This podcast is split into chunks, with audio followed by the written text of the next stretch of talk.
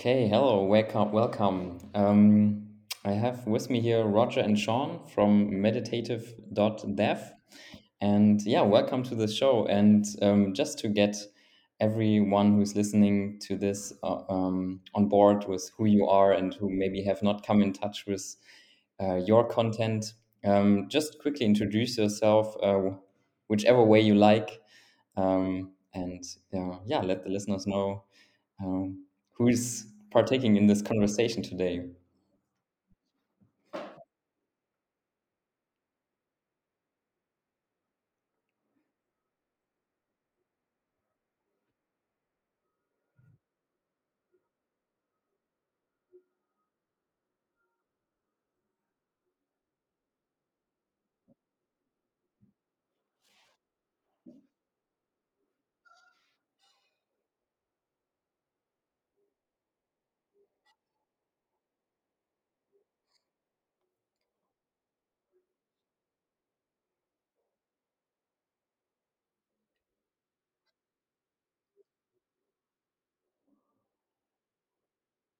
Yeah,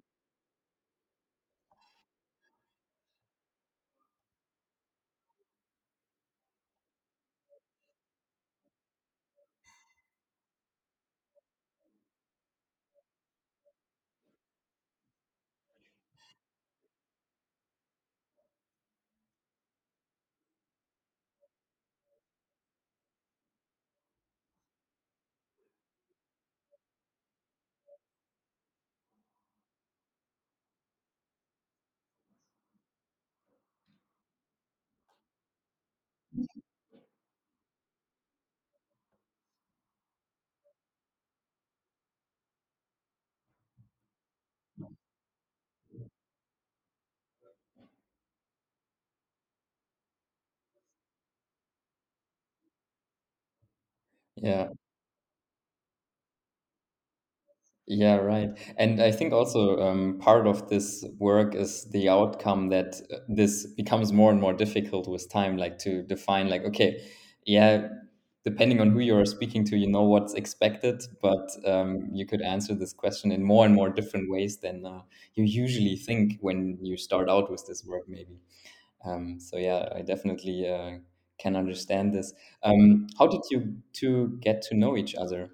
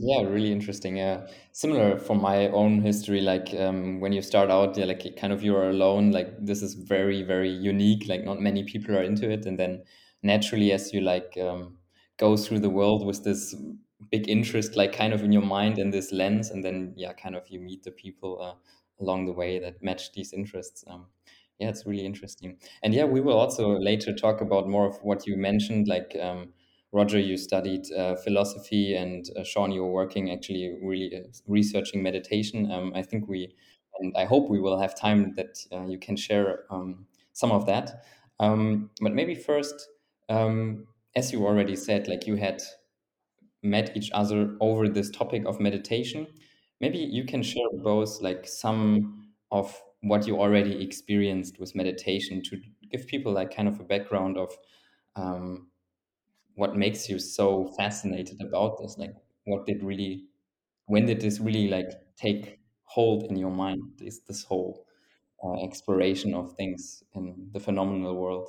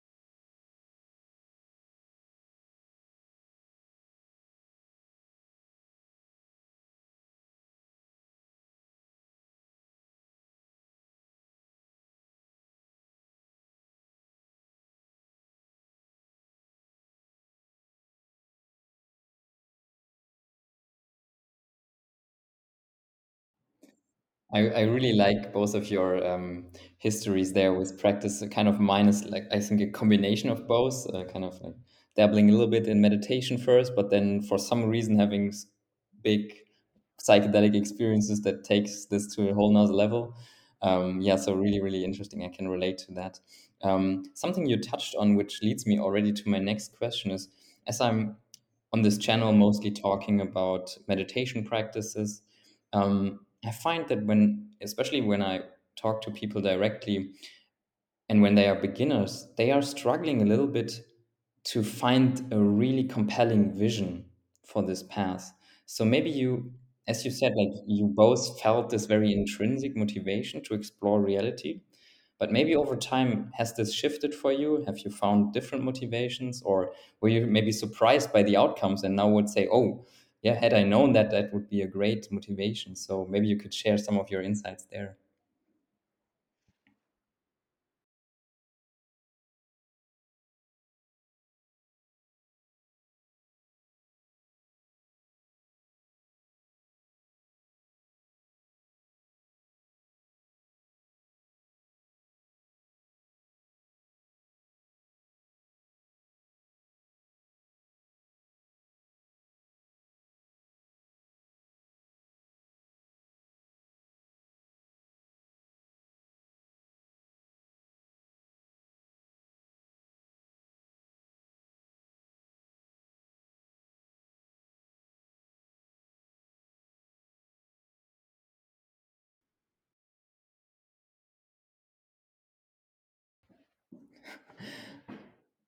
Sorry, uh, very quickly I muted you guys and can't unmute you. Can you unmute yourself?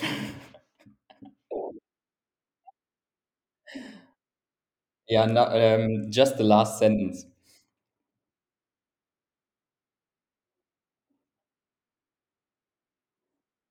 Okay.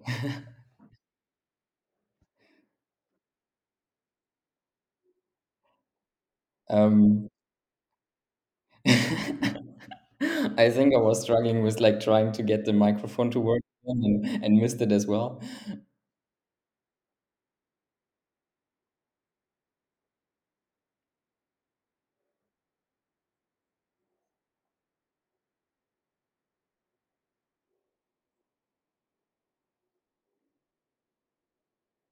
Mhm.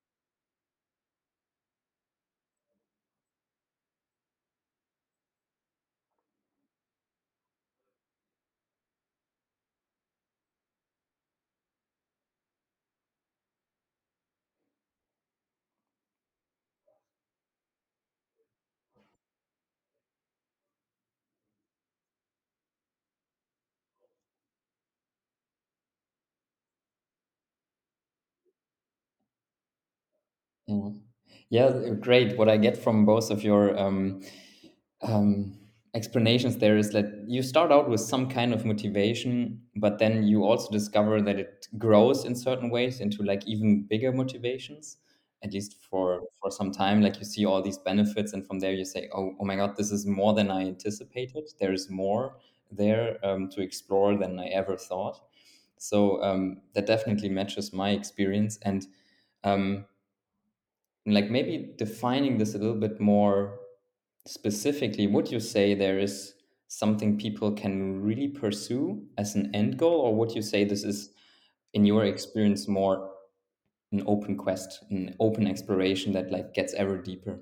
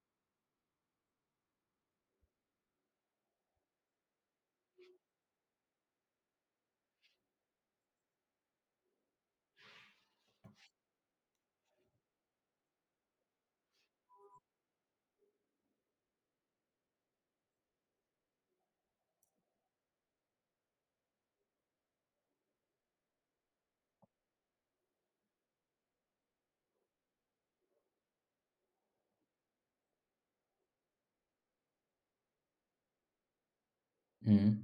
And I think we can also go into that a little bit later when we talk about specific practices which lead you to like different outcomes, which some of them may have an endpoint and some others may not. Um, yeah, so um, I think it's great to have that perspective. Um, yeah, in that regard, um, maybe let's talk a little bit about practices. Like, what what have you been doing in the past? What worked really well for you? What did you like about those practices? And maybe um, also as a second question, like, what are you practicing now, and what are you interested in exploring now?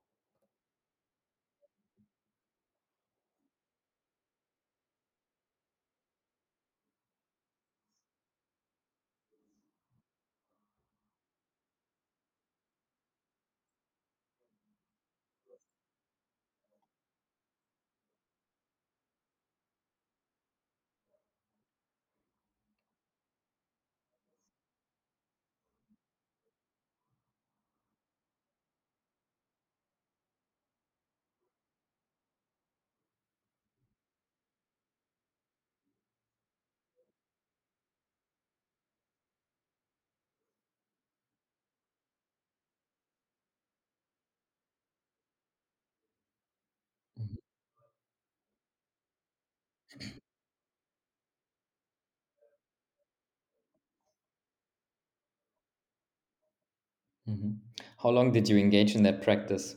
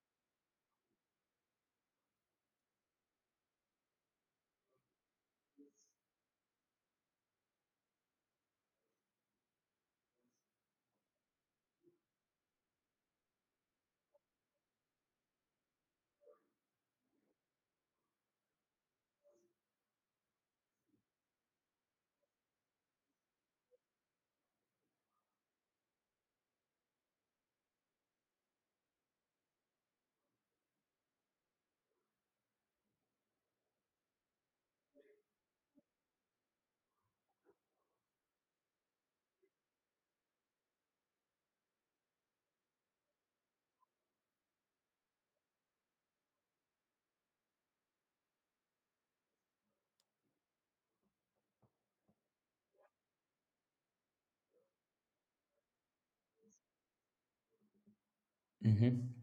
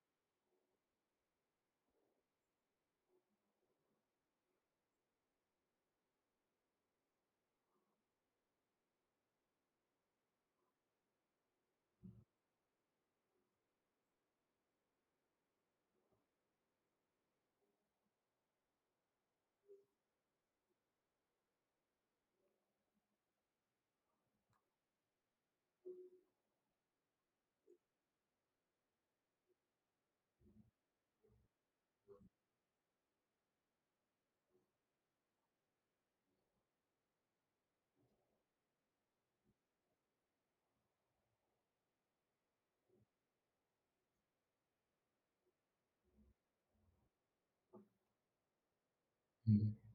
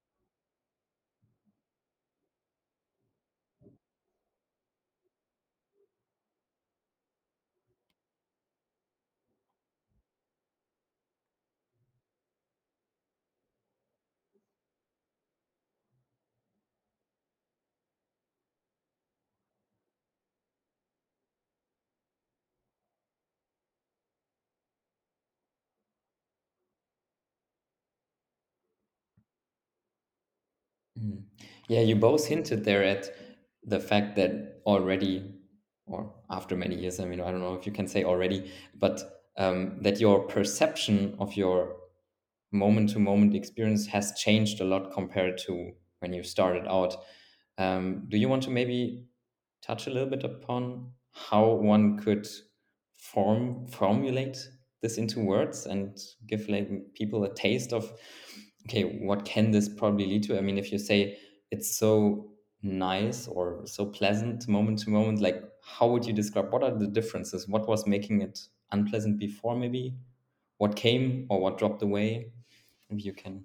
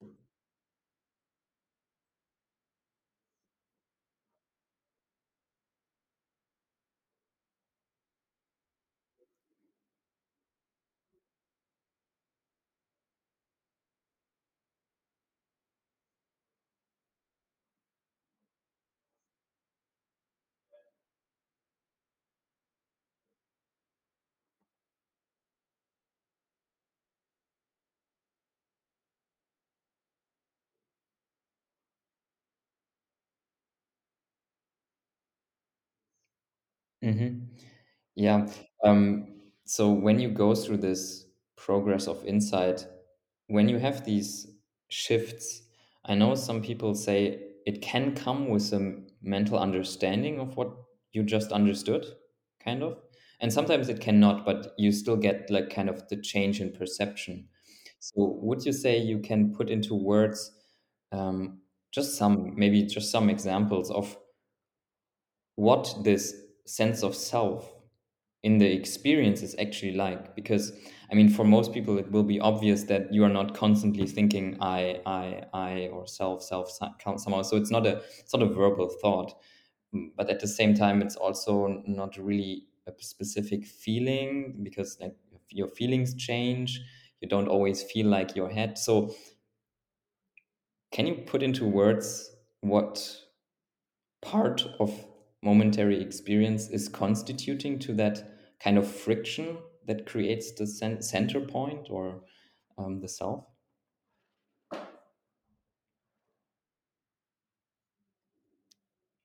I mean, if it's possible, something.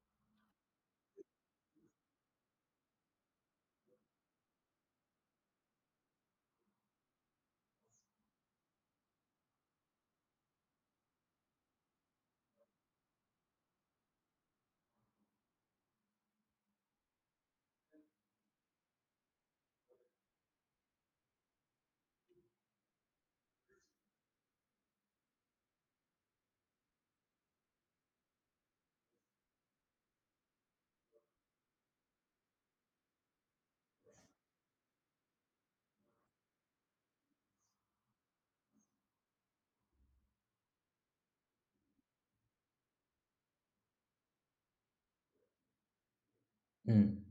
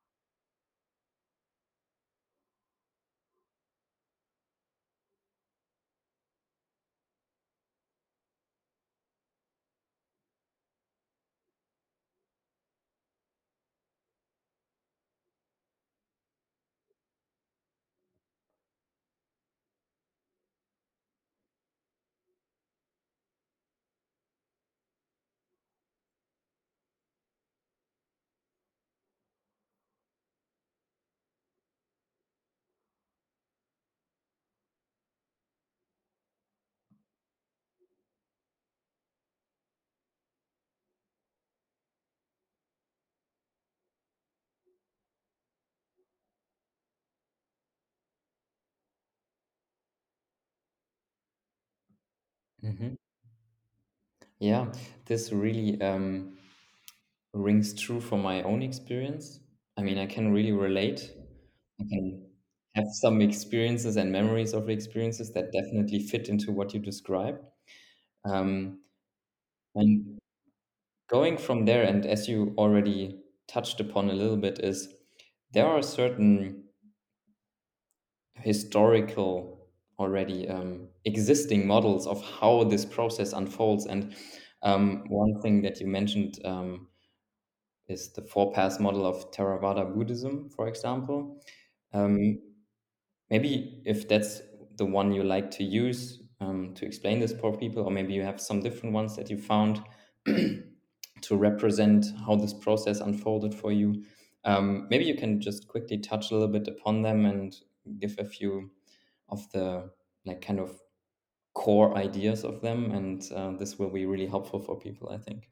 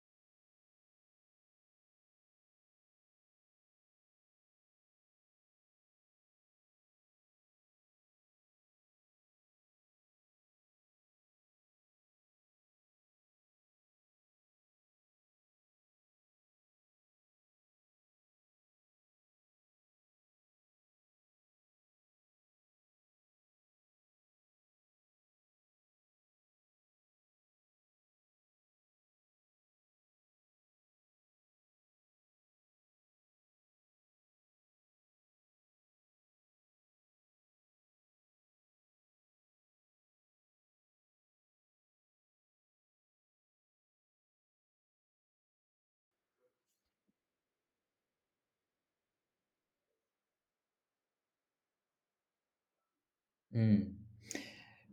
Related to that, you started out saying, okay, you were both very motivated for this work, like kind of intrinsically. To you are you were just very curious about, okay, what's this perception? What's this world? What's reality like? Um, or maybe mm, what is in there in these practices? So that brings me to one question I would like to ask you, which is how important are emotions in this work? Because the way I discovered this in practice is curiosity is kind of an emotion. It's something that is kind of in the body and it is alive energy. It's like it's to the point, it has clarity in it. It it brings something to the practice that is not um, yeah, that it could really be described as emotional energy, I have found. So describing and looking back on your history, and I know you also have experience with other meditators, how important is this whole um, emotional or subtle body in meditation practice?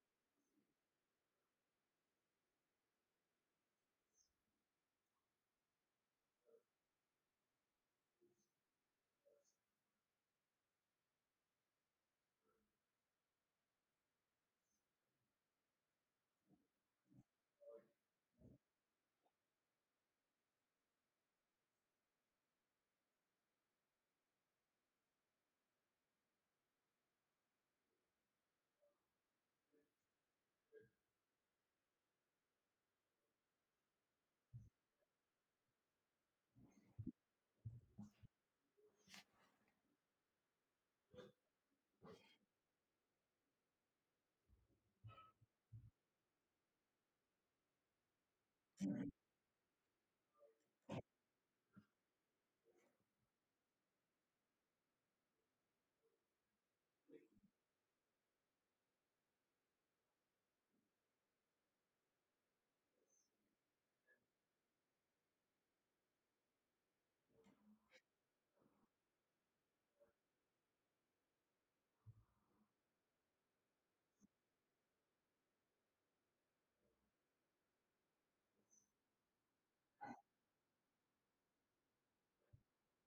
Mhm.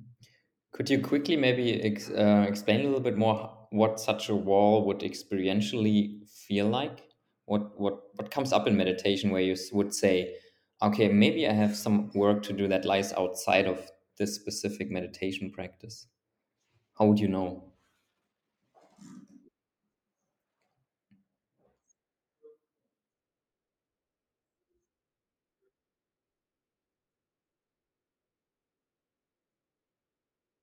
Mhm.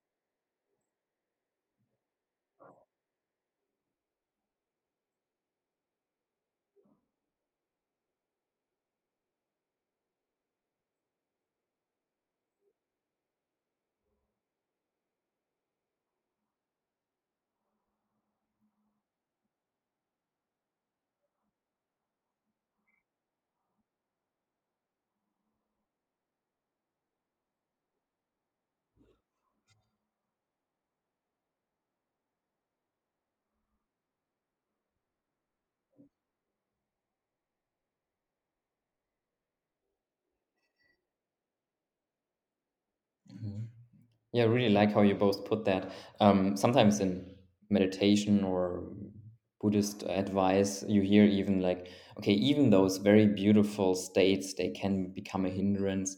Um, but I think for most people hearing that advice, it's probably too early to hear that.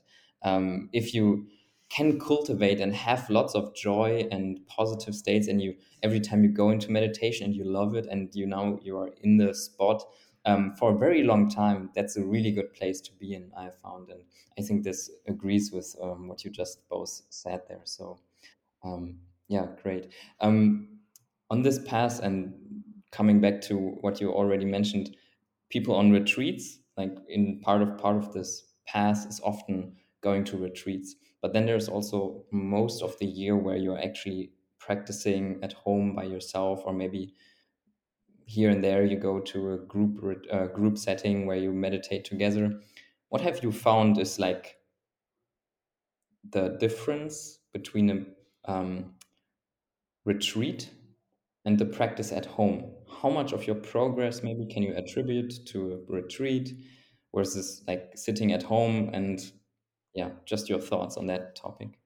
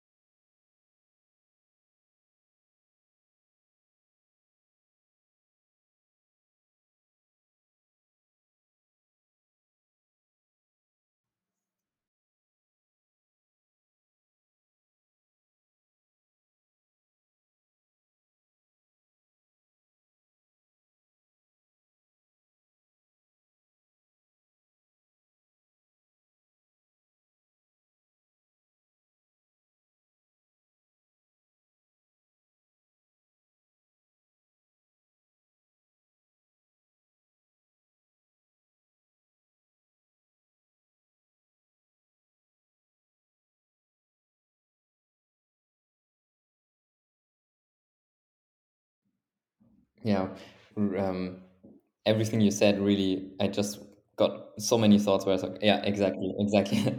So true from my own experience. Um, because for example, the first three years without any retreats um, was just as you just said, um, Sean. There is like definitely some benefit I could feel when I didn't meditate for like two weeks. There was something like I was something is off like but then you discover only after like several of these like weeks without meditation that oh yeah the meditation is doing something. I feel just more calm better like less stressed. Like these very um these benefits everybody can really understand. Um and so that's really what meditation got me without any retreats. But um, the first retreat I went on, I think after probably around three years of practice, um, got me instantly this dissolution of any sense of space, like within one week. And I mean, I went to the most extreme. I got go went to a silent darkness retreat, which is kind of I think um, not recommended, but I mean it was super powerful. Um, so yeah, when as soon as the light went on and the kind of the world reappeared, it was like okay, that's me. Like definitely, I cannot make any distinction anymore. But um, yeah, it was huge change, and so um, I can definitely agree with uh, those uh, things you just mentioned. Um, so I you would say both like okay, retreat is kind of if you're not, not as gifted as Roger, maybe retreats are like a boost to your practice. They are like a very potent tool, and um, part of this power that it has, I think, has um, Rob Burbea has really put it well into words. Is the view you have on the retreat? It's you make it kind of something very special in your mind as well. Like you hold this time as sacred, and again, as we said earlier, this does something to the energy you bring with you. Like you're just, I'm here for this, for this only. Um, but then also you can take this and say, let me try to make the di- difference between my own practice at home and maybe even daily experience and the retreat a little less. Like, let me bring my daily life up to that kind of energy I felt on the retreat. And I found that really helpful, and that's something very valuable you can get out of a, uh, a dedicated retreat period. Um, coming to like these tools that are very powerful, what are your thoughts on psychedelics? They are often talked about in meditation circles or spiritual circles. So maybe share some of your experiences, maybe your opinions. Um, people are always really interested in that.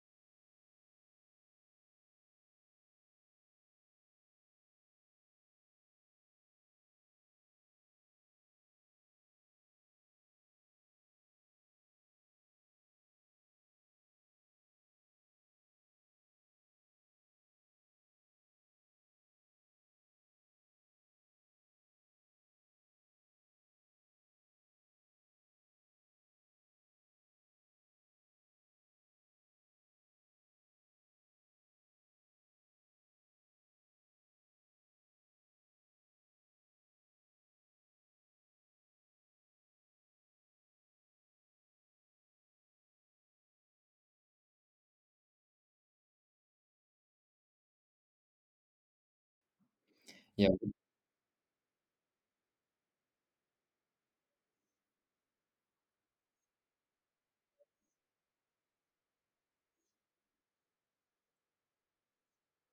yeah, I think I have also heard of this research. Um, I think what they found is that they had much more um, success um, in what they wanted to achieve, right? If I remember correctly.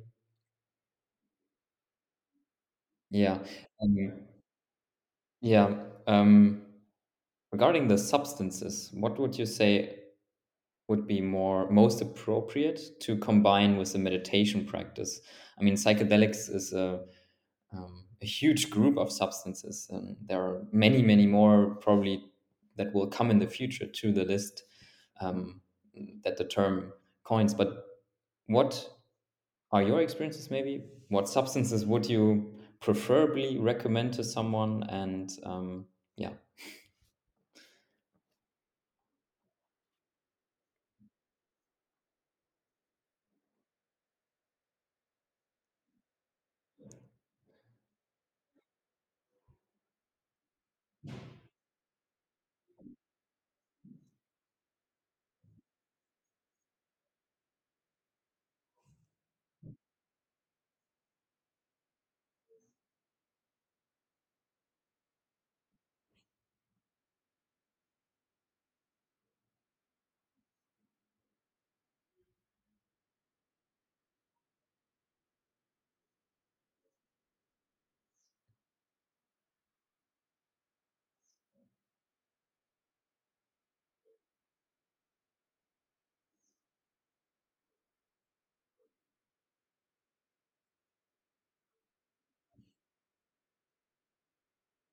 Mm.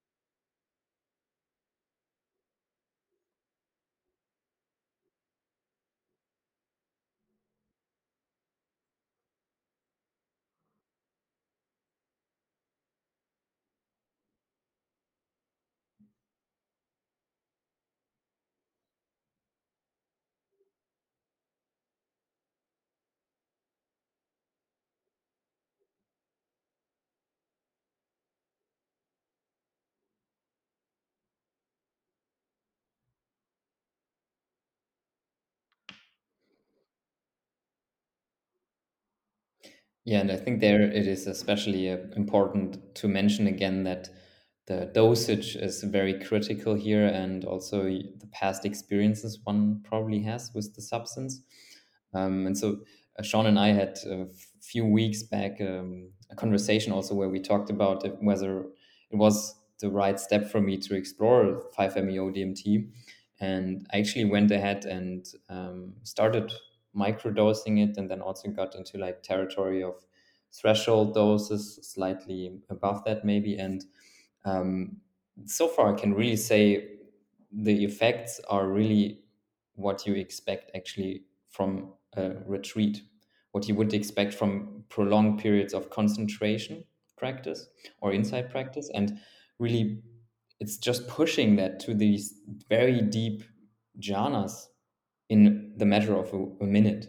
So um, I found it very controllable in these lower dosages. Um, but I'm also, I think, sometimes really getting a taste for, okay, wow, that's really powerful stuff. Um, and so I'm also agreeing with, okay, don't start out like taking a breakthrough dose as some other people are recommending in, um, in especially the 5-MeO space.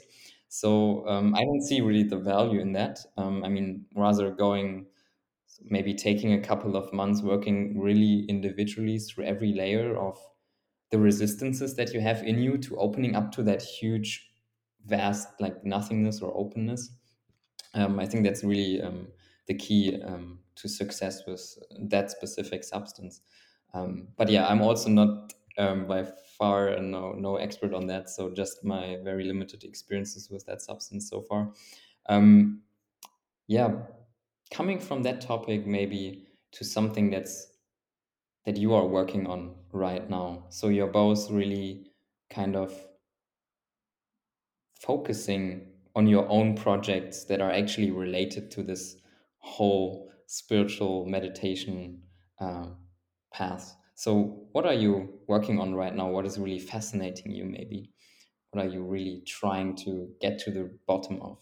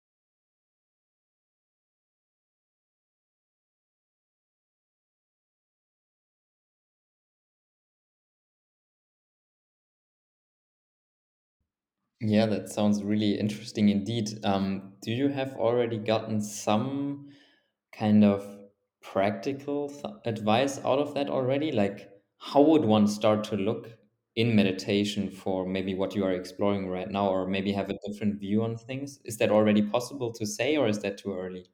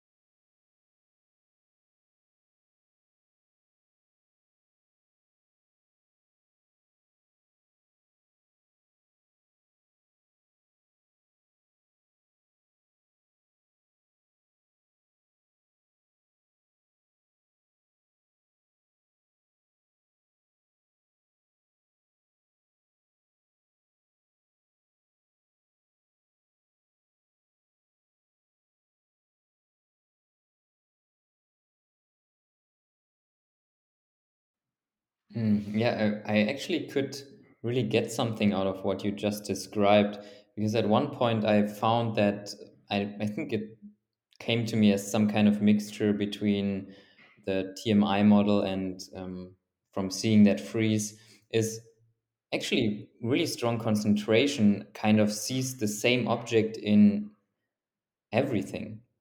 It's kind of not that like you exclude the stuff it's not like an exclusive process. It feels more like oh actually whenever the mind you recognize the mind wants to jump to something else but then you in that moment say ah i see the breath there for example. I see that in some kind of very fundamental way whatever i perceive as something else is actually fundamentally the same. And so it starts like whenever the mind wants to jump it's actually ah recognize it's jumping to something that's fundamentally the same and so you kind of see the sameness in everything and um, this also feels very very pleasant it's like very kind of almost every it, the lines blur between these things and so you started out with the breath and distractions but then it somehow is only kind of kind of the breath but then also some parts of it that are like kind of flavored kind of differently a little bit. Does that somehow ring true in that model, or is that something completely different?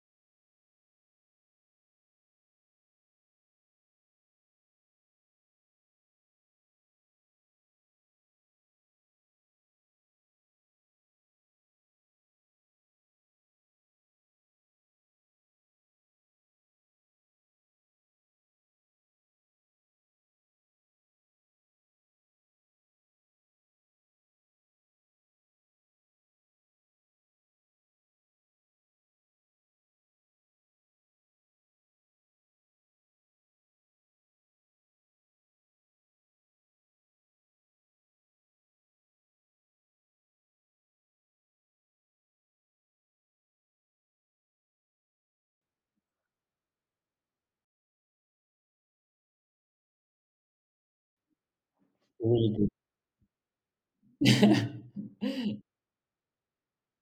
Yeah, yeah, probably. Yeah, this is the medium where you like exchange not only ideas but also like the the real like fire for these things, you know, where where this gets started. And so yeah, maybe someone's listening and like really wants to get into this deeply themselves.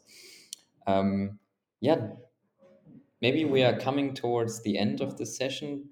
Um, do you have any other topics, maybe any other ideas or nuances that came to your mind that you want to share? So um, we can have a few more minutes for you to share that.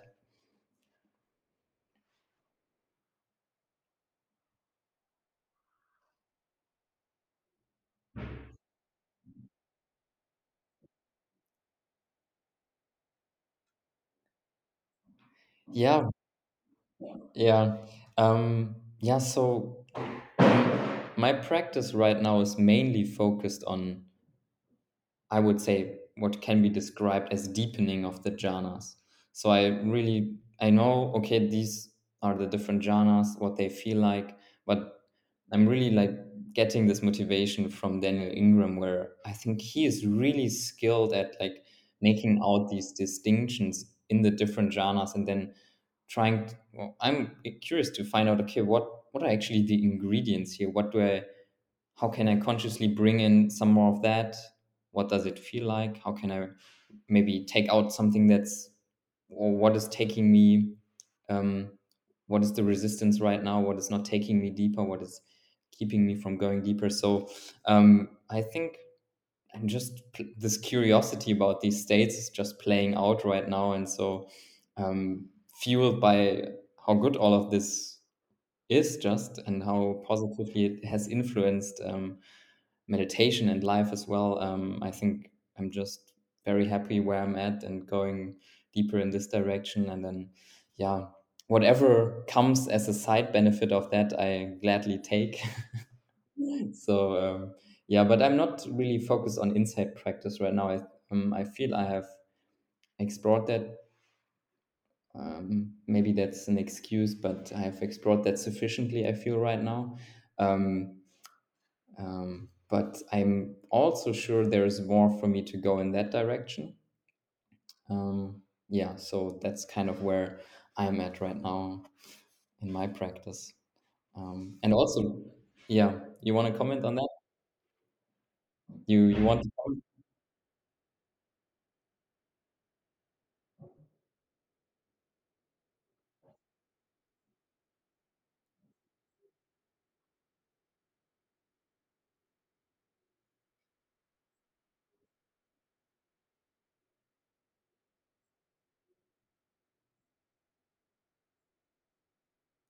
Mhm.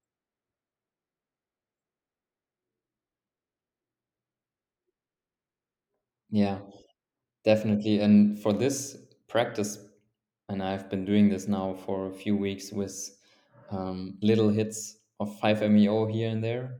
This is really where um, I think it's it feels like some kind of um, energy that you just get there and you can direct it in these lower dosages just where you want it. And it tends to open up these things more easily. It's like, oh, today I want to explore this.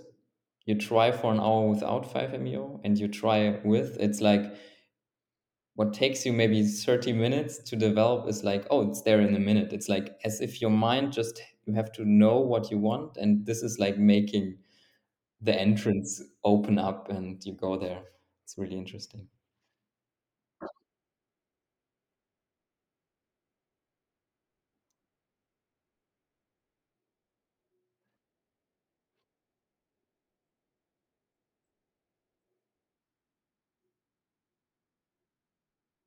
yihiin.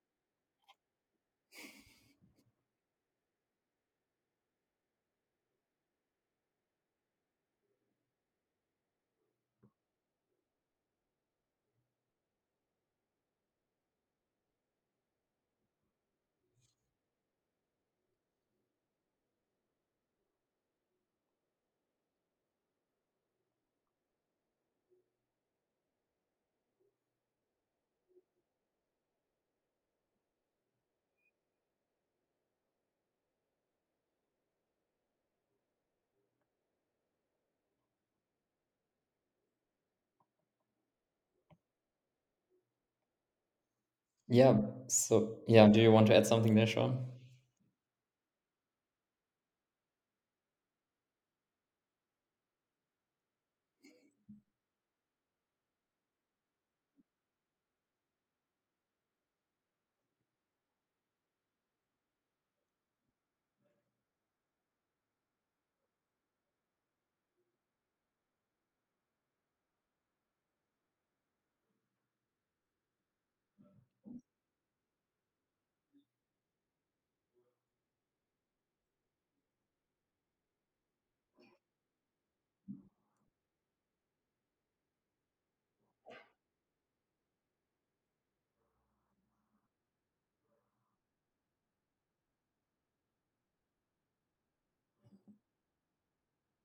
Yeah, yeah, that's why why I was also hesitant hesitant to mention that because I have had this experience now a lot of times where it's like, how can I even distinguish the two right now? It's like that's insight, but actually I just got here by like different methods of what I insight practice is like. So um, yeah, that's definitely sometimes it blurs the boundaries between those two. So yeah, definitely true.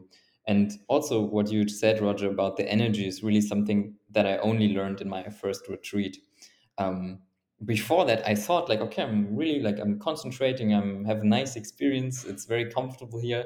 Somehow this feels great meditation is going well but then only in the first retreat that i actually really experienced like a lot of energy while sitting. Before it was a very comfortable yet kind of spaced out consciousness not very clear. And so um yeah energy and clarity like really go together. So it's really really important. And with the 5meo it's like that's what you get because maybe it's a placebo in the lower dosages that's coming in there as well uh, because you just think you took something really powerful and that like gets you your heart beating and your focus right. But um there's definitely also something about the substance um, that's definitely not placebo. So um, yeah, works great for in this setting for the practice of jhanas.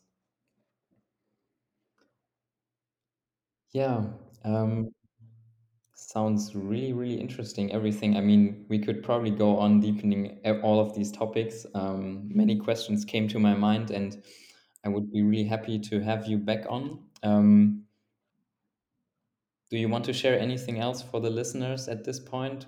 Maybe where they can find you? I mean, we talked about your website. Um, anything else there you want to mention?